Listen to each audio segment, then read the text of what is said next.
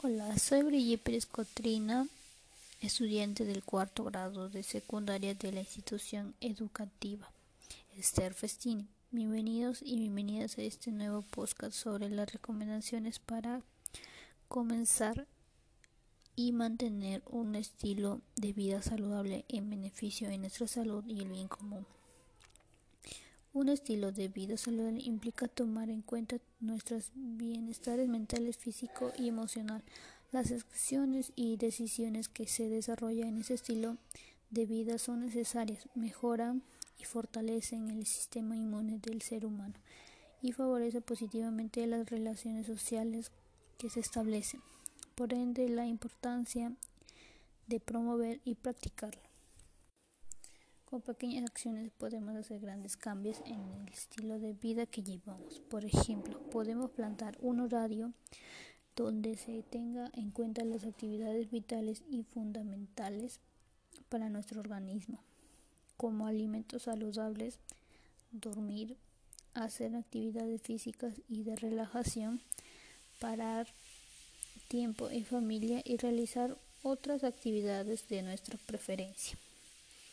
Es importante que decidamos y seamos constantes en la práctica de hábitos saludables que también ayuden el cuidado del ambiente.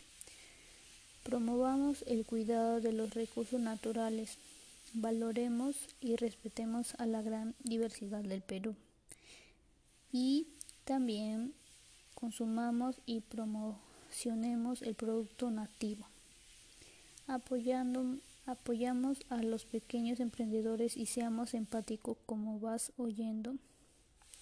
Un estilo de vida saludable va más allá de solo realizar actividades físicas y comer sano. El proceso como el cuerpo humano obtiene energía es a través de los alimentos que se ingieren.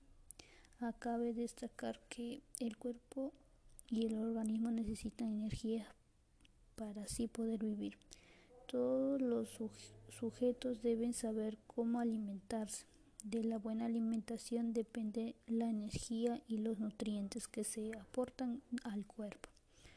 Por ello se deben ingerir alimentos ricos en las vitaminas, proteínas y minerales, ya que este proceso ayuda y contribuye a un buen estilo de vida.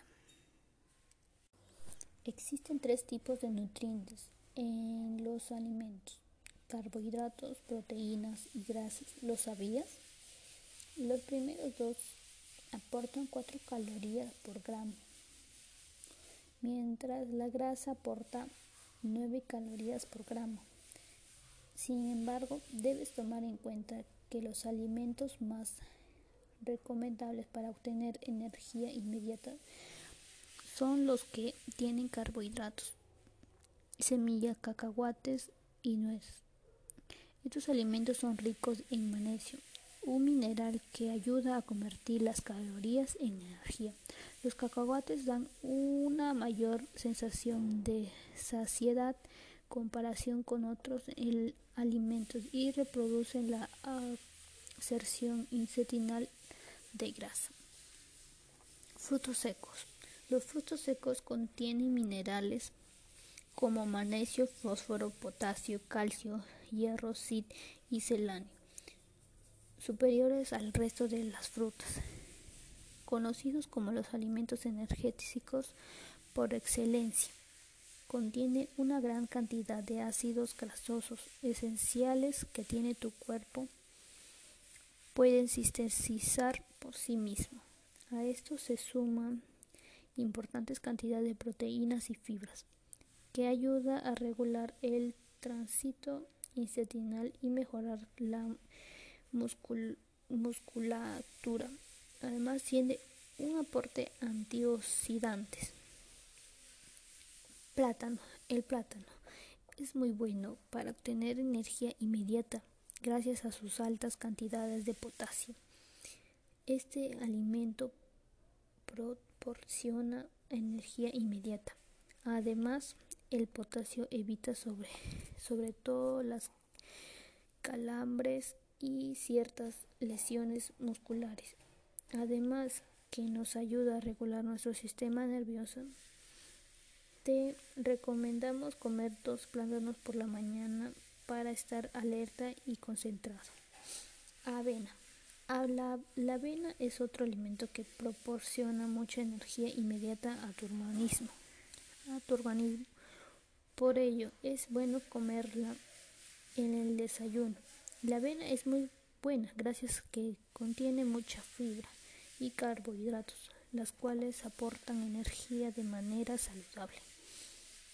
Huevo. El huevo contiene proteínas, grasas saludables, vitaminas, minerales, antioxidantes y colina. Es decir, contiene proteínas que son indispensables para el buen funcionamiento del cuerpo.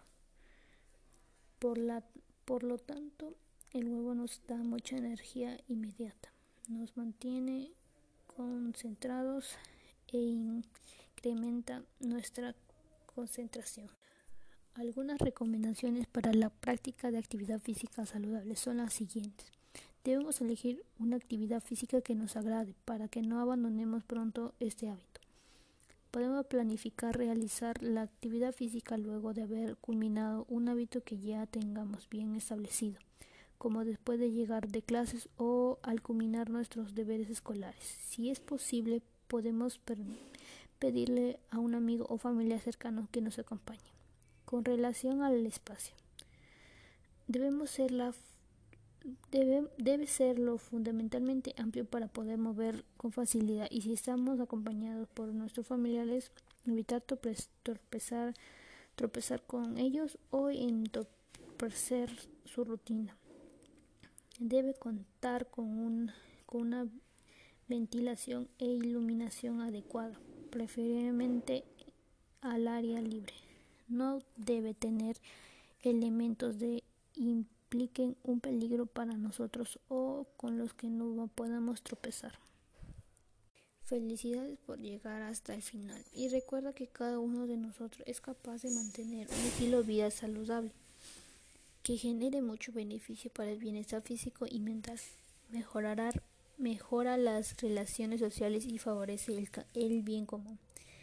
Hasta una nueva oportunidad y comparte este podcast para que más personas se sumen al compromiso de llevar un estilo de vida saludable.